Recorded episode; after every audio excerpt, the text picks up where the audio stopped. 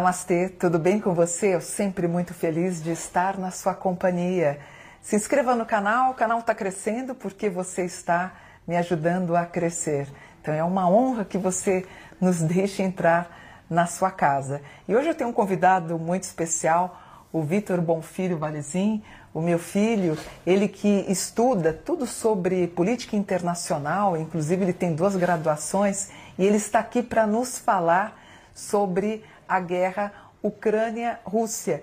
E por que, que eu estou trazendo meu filho? Há um ano atrás, é, os comentários quais eram? Que o, o Putin iria invadir então a Ucrânia e a guerra terminaria em três meses. E o meu filho aqui, sentado onde ele está, um ano atrás, ele disse: não, essa guerra vai durar mais de um ano e completou na sexta passada um ano de guerra. Tudo bom, Vitor? Tudo ótimo. Obrigado pelo convite. É sempre uma honra estar com você, com a sua audiência. É um prazer. E eu queria saber de você, é, Vitor, quais são os impactos? Eu sempre me lembro, né? Volto a falar, você aqui há um ano atrás dizendo não, essa guerra não, não termina tão rápido. Nós vamos ter mais de um ano de guerra e aconteceu. Quais foram e quais são os impactos dessa guerra para o mundo inteiro? É, eu acredito que essa guerra ela foi o evento mais importante da geopolítica é, desde o final da Guerra Fria. Eu entendo que foi uma, uma situação até mais é, relevante do que o 11 de setembro, né? porque essa situação ela mudou é, todo um paradigma das relações internacionais, porque violou né, um, um, princípio básico que é a soberania de cada país. Então, do dia para a noite, claro que isso foi se configurando é, de muitos meses né, que, uhum. de, de, planejamento, né? Mas a invasão da Rússia à Ucrânia foi uma, uma invasão e uma quebra de, de soberania que ninguém esperava. É verdade. E como é que ela acaba impactando o mundo? Quer dizer, com a guerra, com o conflito Rússia-Ucrânia, é, por exemplo, uh, o que, que ficou faltando no mundo? O que que, no que, que isso encareceu o mundo, vamos dizer assim? A gente teve um forte impacto é, na questão das commodities né, e principalmente do preço e de energia de forma geral. Uhum. Né? Tanto que a Europa foi muito prejudicada, porque a gente teve um aumento muito expressivo do gás. Né? Verdade. E a Europa era muito dependente, né? principalmente a Alemanha, né? uhum. né? tinha uma, uma, dependência muito grande. Sorte que a gente teve um, um inverno mais ameno na Europa e não teve um impacto tão relevante como a gente imaginava. Uhum. Mas a gente teve todo o setor de commodities, né, principalmente trigo, né, que um dos maiores exportadores do mundo era a Ucrânia, que também foi muito afetado. Então, nós temos então a, a questão da parte mais uh, elétrica, vamos dizer assim, não? Sim, sim. A eletricidade, a gente tem o trigo. Se eu não me engano, acho que a Ucrânia, não tenho certeza, você me, me informa, a Ucrânia também ela era uma grande vendedora de produtos químicos, fertilizantes, não era? Sim, sim. A Rússia também. A Rússia, a é, Rússia também. É um dos maiores produtores de fertilizantes do mundo.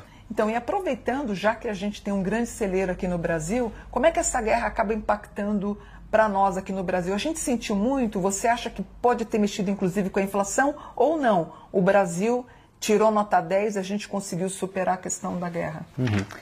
Hoje o mundo inteiro tem sofrido com a inflação, uhum. mas eu acho que foi um impacto mais da pandemia do que com a guerra na Ucrânia. É verdade, né? É. Pô, a gente teve dois anos de pandemia, entra uma guerra em seguida, muita coisa. Exatamente. A gente teve uma quebra da, da cadeia global dos suprimentos. Uhum. Né? E isso acabou transformando o mundo. Né? A pandemia teve um, um forte impacto, porque acabou tornando o mundo, de certa forma, até mais protecionista. Uhum. Porque a pandemia ela mostrou para os países que eles não produzem o que eles deveriam produzir. Então Sim. você teve muitos países que não, não tinham nem máscara, não tinham uhum. nem respiradores, enfim. Uhum. Então você trouxe um protecionismo de volta é, no mundo. Uhum. Você acha que, pelo que você está sentindo, que você. Eh, meu filho estuda muito sobre geopolítica, enfim. Ele, inclusive, ele é um apaixonado por esse tipo de conflito e situação. Ele gosta de estudar sobre isso. A gente pode considerar que essa década pós-pandemia, ela pode ser chamada de a década das guerras? Você acha que pode vir mais guerra? Ou você acha que a Rússia e a Ucrânia vai demorar muito tempo ainda? Eu tenho certeza que sim, né? Porque é, esse conflito da Rússia e Ucrânia, ele está numa situação muito complexa, uhum. em que eu não vejo é, nem o Putin uhum. né, dando um passo para trás, uhum. ou a Ucrânia. Uhum. Inclusive, é, a, Ucrânia, a Ucrânia ela não pode perder essa guerra. Uhum. Né? Por Nossa. isso que, que a gente está tendo uma, um apoio tão grande do Ocidente, principalmente dos Estados Unidos.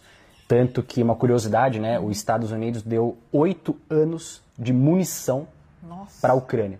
Então, basicamente, os Estados Unidos pegou todo uh, o estoque de munição que eles tinham e deu para a Ucrânia. Uhum. Né? A Europa também está tá ajudando na forma que pode, porque hoje o exército é, europeu ele é totalmente sucateado. Uhum. É, não sei se você sabe, mas a Alemanha ela tem munição para basicamente dois dias de guerra. Meu Deus. Né? Tanques que não funcionam, aviões que não funcionam, enfim. Uhum.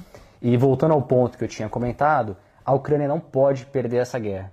Né? A gente não pode é, deixar Alguns anos atrás, a Rússia é, invadiu a Moldávia, uhum. invadiu a Geórgia, invadiu a Crimeia, uhum. né? E o mundo ficou tipo, é, ah, deixa, são países que têm menos expressão. E agora invadiu a Ucrânia. Uhum. Então acho que é, ele não pode fazer isso. Porque invadiu a Ucrânia, vamos supor que ele conquiste a Ucrânia.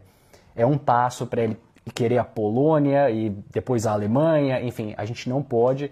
Por isso que eu acho que tem esse apoio tão grande né? E o Zelensky, que é o presidente, ele se tornou aí o líder mais popular uhum. do mundo. Uhum. Né? Acho que, que a gente tem que continuar torcendo pela Ucrânia e os nobres cidadãos que, que estão lá lutando pela vida. Né? É verdade.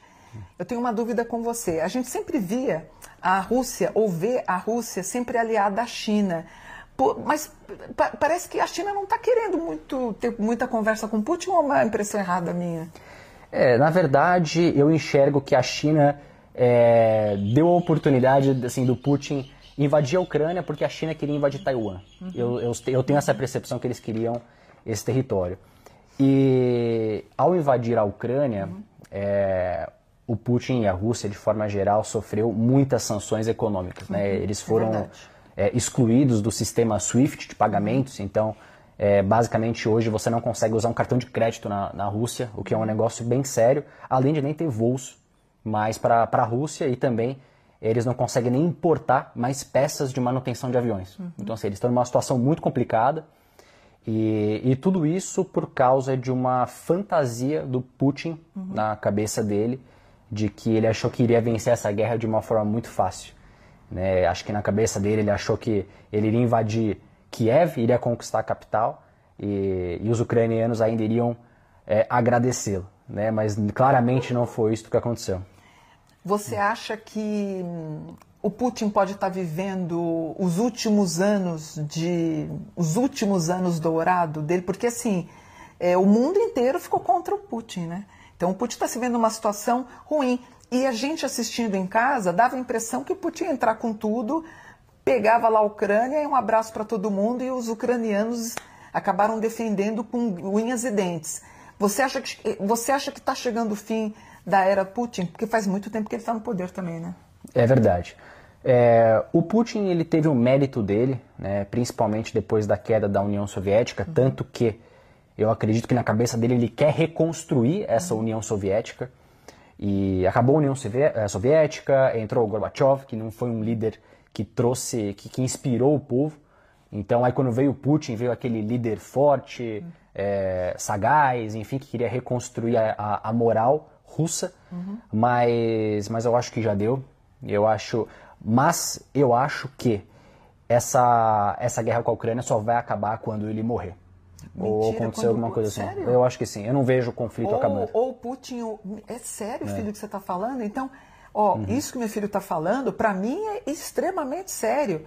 Se você imaginar que uma guerra vai terminar com a morte, não dos Zelensky, você está falando da morte do Putin, só vai terminar quando o Putin morrer? Sim, porque a gente só tem três é, alternativas. Nossa. Ou a Rússia ganha, Sim. ou a Ucrânia mas ganha, ou a gente tem um cessar-fogo. Mas o que, que né? significa a Rússia ganhando? Tomar toda a Ucrânia ou algumas cidades a mais? A gente considera que seria tomar a capital. A, a capital. A capital tá, que é. acontecer? Pode acontecer, mas cada vez mais a Rússia tem perdido mais espaço. Entendi. Né? Porque eu acho que a, o, o exército russo, no final das contas, ele não tem pelo que lutar ele não tem a motivação da batalha, diferente do ucraniano. Então, mas você hum. não acha que porque os soldados estão entendendo que é uma luta desigual, que não há o Sim. porquê? De repente, também os soldados estão falando, poxa, a gente está lutando Sim. pelo puto, podemos morrer, não é? Sim, é exatamente isso. Eles não têm pelo que lutar. Então, é. e quando você fala isso, que hum. vai terminar quando um dos dois morrer, ou, ou provavelmente o Putin começar a se exaurir, a gente pode chamar essa guerra de guerra da exaustão? Sim, sim, claro. Mas eu acredito que não é. É claro que é uma exaustão. Uhum. Mas eu acho que o que pode acontecer, talvez, de uma forma remota, seja um cessar-fogo. Uhum. Em que os países continuam em guerra, mas existe um cessar-fogo. Mas eu não vejo é, isso acabando de forma alguma. Só se o Putin morrer mesmo. Entendi. E falaram uhum. que ele estava adoecido, que ele estava uhum. doente, que ele estava com câncer, não é? Então a gente é um não ponto tem. Importante não tem como saber. Eu tenho outra dúvida importante. Posso fazer um, Pode, um, claro. um adendo? Ou a entrevista é tua. É, né? Que isso. E acho que tem um ponto importante, hum. que o Ocidente ele tem ajudado muito a Ucrânia a se defender, todo, armando. Todo mundo, né? Os Estados Unidos estão tá mobilizando ah. muito armamento, muito dinheiro para a Ucrânia conseguir se manter nessa situação de defesa. Uhum. E, e, tem muitas pessoas que acabaram me perguntando a seguinte questão: por que, que então o Ocidente não ajuda ainda mais para que a Ucrânia realmente vença essa batalha. Uhum. O que a gente tem visto é que, de acordo com alguns analistas de relações internacionais, eles não querem ajudar muito a Ucrânia porque eles têm medo de que o Putin escalhe a guerra. Então eles não querem que a, que a, que a Ucrânia vença muito com medo que o Putin use, por exemplo, uma bomba atômica. Ah, isso é importante. Então é aquela coisa, eles estão segurando e fazendo com que seja uma guerra um pouco demorada com medo de que o Putin use é, uma bomba atômica. Então, e o que você está falando é o que mais me pergunta nas minhas redes sociais. Mônica, você acha que pode ser deflagrada uma terceira guerra mundial? Ou o Putin, em algum momento, né, é, viabilizar a história da bomba? Você acha que isso vai acontecer? Eu acho. Bom, é, é difícil falar, porque muita gente falava que, que, a, que a Rússia não iria invadir a Ucrânia, uhum. que o Putin não seria louco de fazer isso, e ele fez. Uhum. É, também não acho impossível ele usar uma, uma bomba atômica, é, mas numa situação muito desastrosa e desesperada da, da parte dele. Uhum. Mas é muito difícil dizer se isso poderia, poderia gerar uma terceira guerra mundial. Eu acho, que tem, é, eu acho que tem mais a ver com o conflito entre China e, e os, os, Estados Unidos. Uhum. Talvez se a China invadisse Taiwan e, e como os Estados Unidos é aliado de Taiwan e os Estados Unidos fosse ajudar Taiwan e gerar seu impacto com a China, talvez nessa linha sim. Mas, por enquanto, é muito difícil de entender o que, que vai acontecer com o mundo caso ele use uma bomba atômica. Eu tenho, uma, eu tenho mais uma, um questionamento para te fazer. Tudo, tudo que você está falando me veio assim, por exemplo, os Estados Unidos estão apoiando a Ucrânia. Isso é, isso é notado, notável também o que o Biden está fazendo. Em algum momento você acha que a Rússia pode ter algum tipo de, vamos dizer, né, treta entre, entre Rússia e Estados Unidos e de repente deflagrar uma guerra entre os dois? Ou você acha que isso é, é muito história em quadrinhos? Você acha possível ter alguma coisa nesse sentido não? Eu acho improvável. Uhum. Né? Eu digo isso porque algumas pessoas viram que é, o Putin poderia de repente atacar a Polônia, que faz parte da OTAN, uhum. e a OTAN é uma aliada dos Estados Unidos. Uhum. Mas a gente tem visto que o próprio Estados Unidos tem, que, tem abandonado a OTAN. É, o próprio Trump mesmo havia dito que se ele voltasse a presidência, ele iria é, sair da OTAN. Ele falou, ele falou que leva é, basicamente a OTAN nas costas e que ele não vai ficar bancando o exército dos outros. Uhum. O que é um grande problema para a Europa, porque como eu te falei, o exército europeu ele é sucateado, uhum. principalmente depois da, da Segunda Guerra Mundial. Uhum. Então, eu acho que é mais ou menos nessa linha.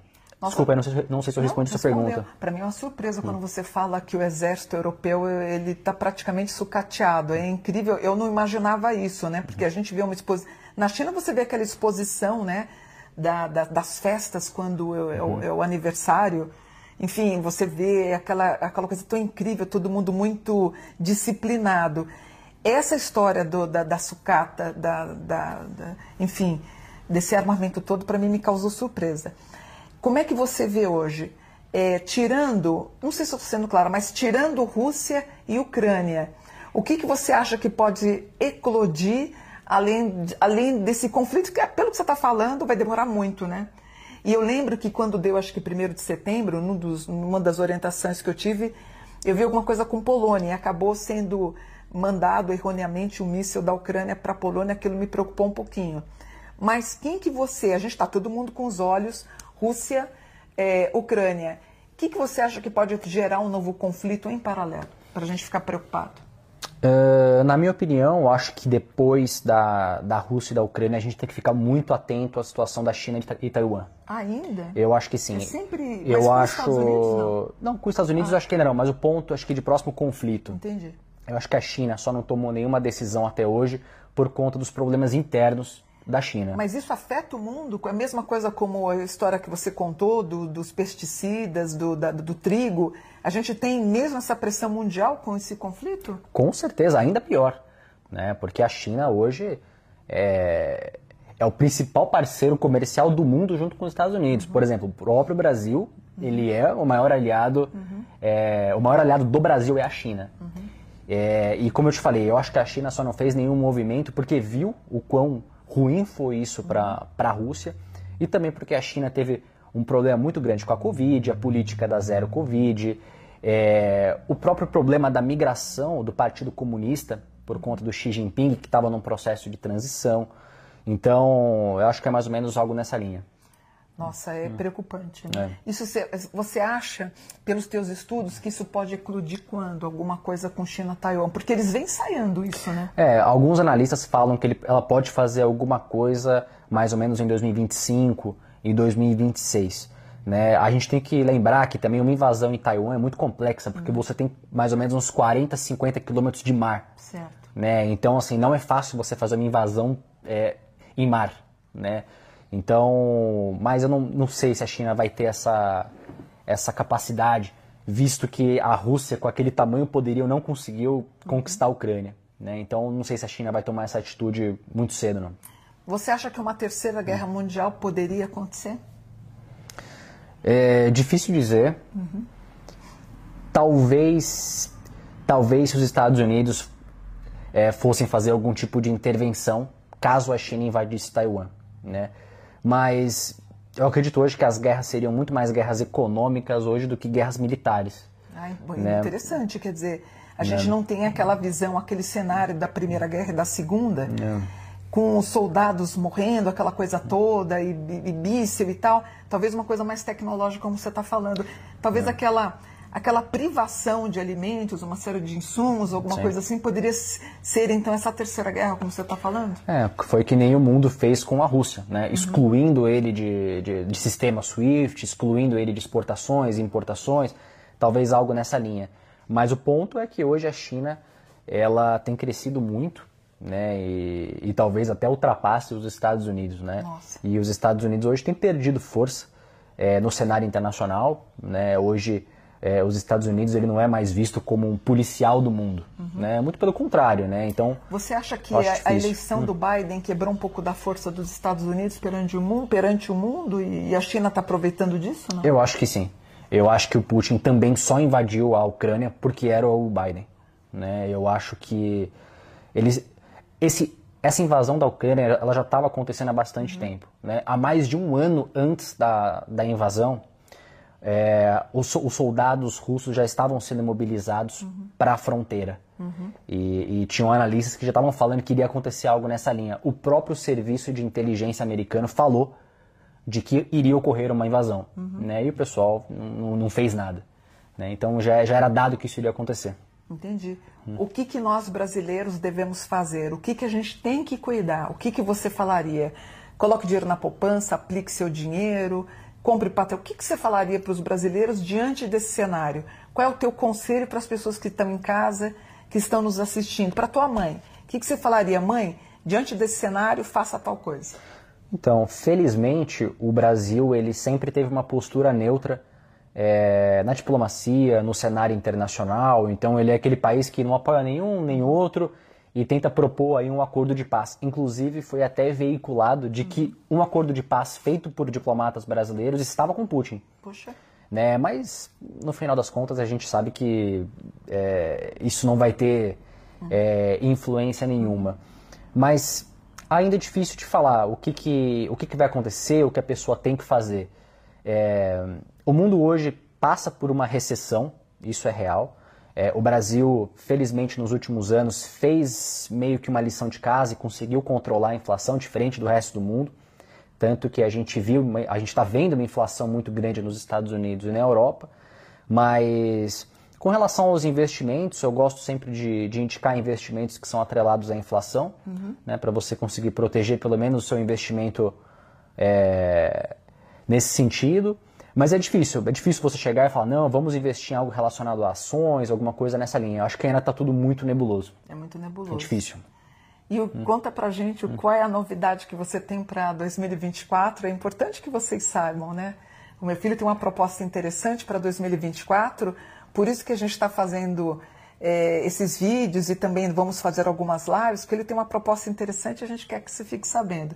Qual é, é. é a tua proposta para 2024? É verdade, pessoal. Então estamos aí para 2024 aí com um plano é, bem bacana e também, de certa forma, também ousado de... Eu quero me candidatar ao cargo de vereador na cidade de São Paulo é, ano que vem. Então aí, para quem é da cidade de São Paulo, eu conto aí com o apoio de vocês. Tenho o apoio aqui da da minha mãe, da Mônica, tenho certeza que ela vai me ajudar, uhum. mas é claro que eu conto com o seu apoio. Então, se você puder me ajudar a compartilhar esse vídeo, me seguir no Instagram principalmente, que meu Instagram é o Victor dos Anjos 92.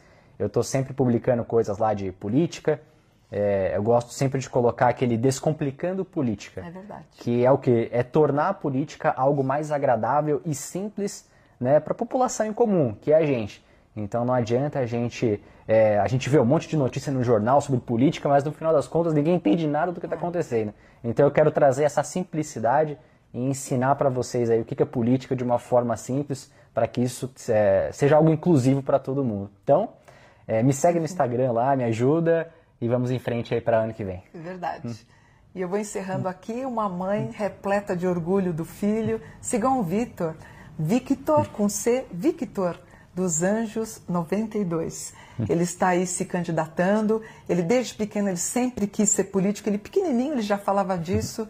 Estudou tanto, gente. Ele estuda tanto, né? Então acho que vale a pena a gente confiar, meu filho querido, nessa pessoa incrível que eu tenho muito orgulho, que é o Vitor Valezin. Filho, gratidão por esse. Eu que agradeço. Obrigado pelo espaço. Filho. E vamos e vamos juntos. Sempre. Termina hum. então por aqui. Namastê, gratidão por um dia mais do que de luz. Gratidão.